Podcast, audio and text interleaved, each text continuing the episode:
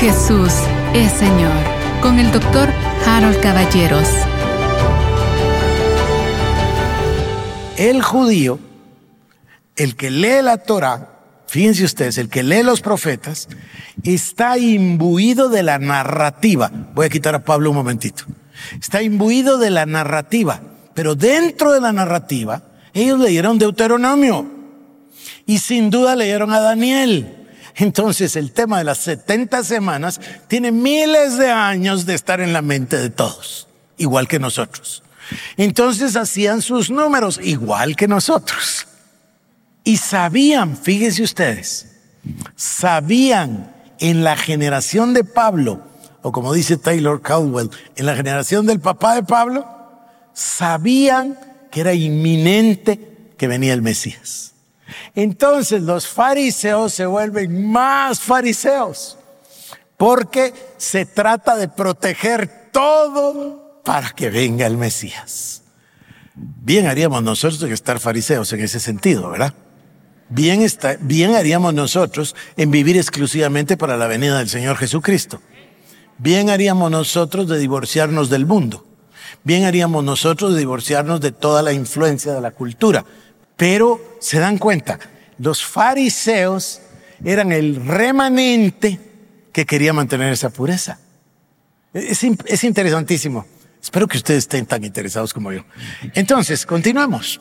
La generación de Pablo, la voy a llamar la de Pablo, pero en realidad es la del padre, Taylor Caldwell, esa historiadora maravillosa, escritora maravillosa, escritora maravillosa, se da unas grandes libertades. Ella nos pinta la mamá de Pablo y dice que ella no era religiosa y que el papá de ella le regala la casa donde van a ser Pablo, etcétera. Se toma muchas libertades, pero emocionantísimo, emocionantísimo, porque dice que el papá de Pablo tuvo hasta una visión y entonces está esperando al Mesías.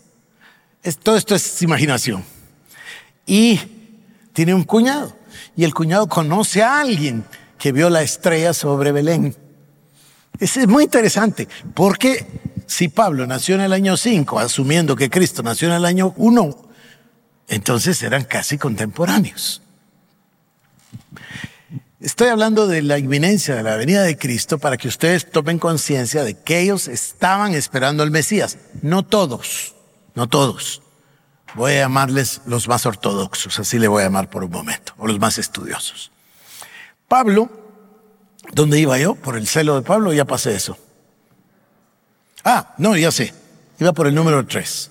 Número uno, por supuesto, Dios. Por eso repito y repiten siempre ellos, es lo primero que aprenden. Oye Israel, Jehová el Señor, uno es. Número dos, el templo. Obvio, lo traje yo de Montesinaí al tabernáculo de Moisés, al tabernáculo de David, al templo de Salomón, al templo de Herodes, pero ya me entendieron ustedes. Es el segundo símbolo. Pero el pueblo se va a la diáspora. Los expulsa el Señor por causa de su pecado. Entonces hay una cosa que sí se llevan. Y ustedes la han visto en esculturas, en pinturas. Qué maravilla, ¿no? Aún en el templo, eh, no en el templo, ¿dónde está? Ay, Dios mío, hay un monumento famosísimo, y ahí se ve que van los judíos y qué es lo que llevan, la Torah. Entonces estos tres elementos son los tres elementos dentro de la narrativa. El número uno, por supuesto, Dios el Padre, el creador de los cielos y la tierra, eso ni se tiene que hablar, no se puede discutir. Número dos, el templo es Dios quien decidió en persona venir a visitar a su pueblo Israel. Por eso es el pueblo escogido, porque Dios los escogió y bajó a hablarles y habló con Moisés y se le manifestó a Moisés y se le manifestó a Elías y etcétera, etcétera, etcétera. Número tres, el, el, la Torah. Entonces, estos elementos son elementos que están adentro de la mente, para manifestación de este celo. Así vamos a entender el perseguir a la iglesia. Fíjense, mírenlo de esta perspectiva. El discurso de Esteban, que es un discurso extraordinario, comienza bien. Nuestro padre, perdón, Dios llamó a nuestro padre Abraham Y Abraham abandonó su tierra y su parentela y se fue detrás de Dios y le siguió en fe. Y su fe le fue contada por justicia. Y Abraham, Dios le habló y le dio una visión y le dijo, tus hijos serán esclavos, pero yo vendré y los libertaré. Y entonces después de Abraham vienen por supuesto los patriarcas y José, ya lo saben ustedes, y Egipto y vienen los 400 años de, de esclavitud y luego viene Moisés. Y nuestro padre Moisés los llevó a la libertad es extraordinario todo lo que está diciendo porque Esteban ya tiene la llave. Esteban ya tiene la llave de Maús, que le llamamos nosotros. Esteban ya tiene la revelación, ya Cristo se lo mostró. ¿Saben cuál es la revelación? Se las digo ahorita, es sencillísima. Jesús es el Mesías de la Biblia. Aquí vengo. Jesús es la razón de la Biblia. Jesús es la explicación de la Biblia. Jesús es la Biblia. Él es el logos, la palabra. Esa, esa es la llave. Todo lo demás se tiene que entender a través de eso. Si no, no se puede entender. Pero cuando se entiende, encuentra explicación toda la creación en el jardín. Encuentra, todo encuentra explicación porque está explicándonos al Mesías. Entonces ellos tienen el templo, tienen a Dios, el templo, la Torah y tienen la, el entendimiento de la inminencia de la venida del Mesías. Todo esto está pasando al mismo tiempo. Y al mismo tiempo se levanta un hombre que a los ojos de Pablo es un extremista que se llama Jesús. Pablo no menciona que lo conociera en la carne. Seguramente oyó porque son muy contemporáneos, seguramente escuchó. Pero ya sin ninguna duda, escuchó acerca de los seguidores de Cristo. Y se presenta ya como una autoridad del templo, se presenta el día de Esteban. Esteban va bien, yo se los voy a leer otra vez. Esteban iba bien en su discurso, el discurso de Esteban es una de las mejores prédicas de la historia, de la historia. Pero al final dice, pero Esteban, lleno de, estoy en Hechos capítulo 7, pero Esteban, lleno del Espíritu Santo, iba, iba con un discurso extraordinario y de repente dice, pero Esteban, lleno del Espíritu Santo, puesto los ojos en el cielo, vio la gloria de Dios y a Jesús que estaba a la diestra de Dios y dijo, he aquí veo los cielos abiertos. Esto, es lo más grande que se podía ver para el que había leído eh, en lo que ya hablamos del templo y del tabernáculo y el que había leído Ezequiel y el que había leído del trono de Dios. Esto es lo más grande. Veo abiertos los cielos. Dice, veo los cielos abiertos y al Hijo del Hombre que está a la diestra de Dios. Entonces ellos, dando grandes voces, se taparon los ojos y arremetieron contra Esteban. Lo más sagrado para él se ve violentado por Esteban. Vuelvo a insistir, ¿qué significa el templo? ¿Qué significa el tabernáculo? Dios en la tierra. ¿Qué es lo que está diciendo Esteban? Claro, dice, ya vino Dios y se llamaba Jesús el Hijo del Hombre, porque Jesús se llamaba a sí mismo el Hijo del Hombre. Recuerdan lo que dice el profeta Daniel.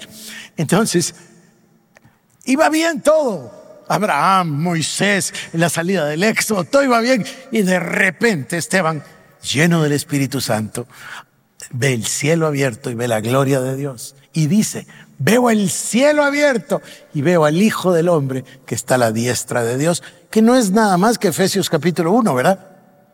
Es lo que Pablo dice, que Cristo se sentó, bueno, Hebreos dice y, Efesios 1.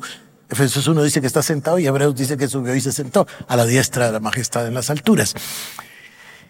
Lo que Esteban dice es 100% correcto, pero en ese momento, en la teología de ellos, es la ofensa más grande que pueda decir. O sea, todo el discurso iba bien hasta que dijo esto.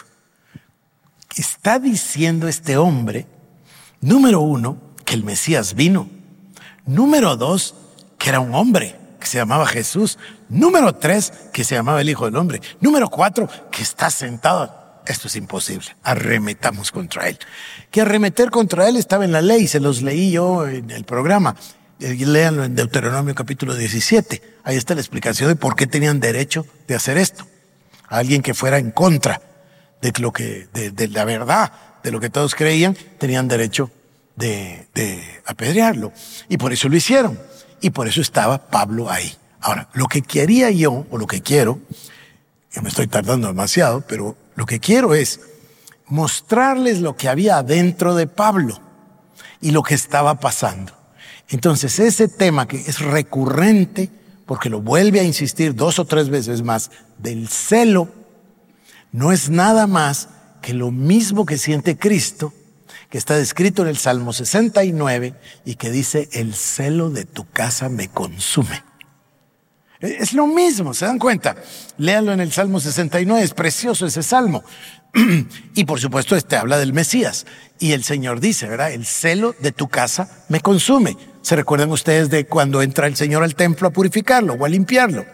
Ahora, el celo de tu casa me consume, el Señor entra a botar las mesas, a, sacar a los cambistas, etcétera. Piénsenlo bien, es exactamente lo mismo lo que quería Pablo. Pablo en su mente y en su teología en ese momento quería sacar a estos. ¿Quiénes son estos que vienen a alborotarnos aquí, que no hablan del Señor Jehová, no hablan del Mesías, sino que hablan de uno que se llama Jesús? ¿Me entienden? Yo tratando de que ustedes se coloquen en el momento histórico porque no hemos ni comenzado todavía el encuentro de Pablo con Cristo. Todavía no hemos llegado ahí. Pero está, esta es la providencia divina, preparándolo todo para el encuentro. A ver, luego de la muerte de Esteban, da inicio, fíjense ustedes, una persecución estratégica, sistemática, planificada por Saulo. Él se propone, voy a terminar no con Esteban, con todos estos. ¿Por qué? Piensen, porque estos son una amenaza para la pureza de lo que estamos esperando. ¿Qué estamos esperando? Que Dios venga, que el Mesías venga. ¿A qué? A reinar. Esa era la cosmovisión. El Señor va a venir y va a reinar sobre toda la tierra. Ahora, díganle eso a un pueblo que fue oprimido por los egipcios, oprimido por los babilonios, oprimido por los persas, oprimido sin cesar. Ellos hablan de los goim. Los goim son los gentiles y les dicen los perros. Y toda la esperanza es, somos el pueblo escogido por Dios. Es cierto, hicimos un pacto, Él hizo un pacto. El pacto es igual que el matrimonio. Nosotros fuimos infieles.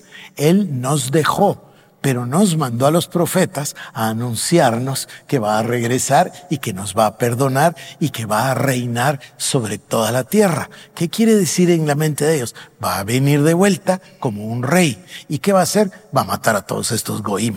Seguro los de Babilonia, de los persas y los romanos. Es parte de su eh, no voy a decir teología, de su cosmovisión. De hecho, eh, cuando ustedes lo estudian, hay dos escuelas. Gamaliel pertenece a la escuela de Gilel y Gilel dice esto que yo les dije exactamente. Y dice no hay que hacer nada, solo esperar. Y luego está la otra escuela, estoy tratando de acordarme si se llama Shama o Shima, la, segunda escuela, y la segunda escuela sería más calvinista, si quieren ustedes, o más cerca de nosotros, porque dice, hay que hacer algo al respecto. y por eso los macabeos y por eso los levantamientos contra los romanos. Pero el fondo es el mismo. Va a venir el Mesías y va a reinar sobre toda la tierra. Fíjense qué contradictorio. Eso es precisamente lo que los cegó y les impidió ver que Cristo era el Mesías. Y para ellos la mayor contradicción. Esto lo sufre Pablo y los, obvio lo sufre Esteban en, las manos de Pablo, pero luego lo sufre Pablo. La mayor contradicción para todos ellos es, está bien todo lo que me estás diciendo, pero ¿cómo me vas a decir que el Mesías fue a la cruz si maldito todo aquel que es colgado en un madero? Eso, no, no, no es comprensible, no es computable para ellos. Eso no lo lograban ver. Pablo cuando empieza a hablar de que Cristo está a la destra del Padre, ahí Saulo, perdón, perdió, igual que todos los demás judíos, y lo apedrearon a Esteban. Para ellos, e, e, ese punto de la cruz es, ya lo veremos, ¿Dónde vamos? ¿Están aquí todavía? Bueno. Ah, estamos en el camino a, a Damasco ya. No, todavía estamos en la persecución de la iglesia. Hechos 8.1.3. Y Saulo consentía con su muerte. Vieron que claro, ¿no? Saulo consentía con su muerte. En aquel día hubo una gran persecución contra la iglesia que estaba en Jerusalén, y todos fueron esparcidos por la tierra de Judea y de Samaria, salvo los apóstoles. Y hombres piadosos llevaron a enterrar a Esteban e hicieron gran llanto sobre él. Y Saulo asolaba a la iglesia y entrando casa por casa arrastraba a hombres y a mujeres y los entregaba en la cárcel. Aquí hay dos hechos notables. Aquí va el primero. Y Saulo consentía en su muerte. En aquel día hubo una gran persecución contra la iglesia que estaba en Jerusalén y todos fueron esparcidos por la tierra de Judea y de Samaria, salvo los apóstoles. Cristo les había dicho que fueran por toda la tierra a predicar el Evangelio. Cristo les había dicho que serían investidos de poder de lo alto y que tenían que salir. ¿Qué hacen ellos? Todos se quedan en Jerusalén. Vino la persecución y la persecución obró para bien. Por supuesto, salieron despavoridos por todas partes a, a predicar el Evangelio. Número dos, segundo hecho. Pablo inició una persecución sistemática, fíjense ustedes.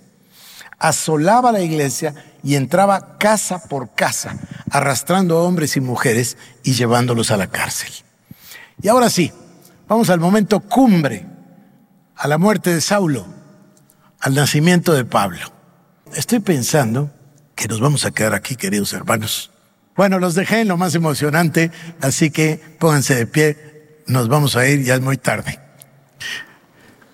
Vieron que cuando yo fui a la universidad, recibí una primera clase de literatura con uno de esos guatemaltecos insignes, el licenciado Luisa Isinena Salazar, que nos daba clases de literatura y también nos daba clases de Derecho Internacional Público.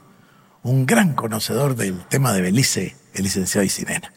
Pero una de las primeras frases que nos enseñó cuando entramos a la universidad y que nunca se me ha olvidado de esto ya casi 50 años, dijo, lo bueno, si es breve, es dos veces bueno.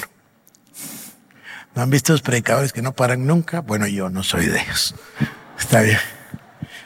Vamos a levantar nuestras manos al Señor, que la bendición del Dios Todopoderoso, Padre, Hijo y Espíritu Santo, descienda sobre cada uno de vosotros y genere en cada uno hambre y sed de Dios, hambre y sed de su palabra y hambre y sed de un cambio de conducta a favor de la palabra de Dios.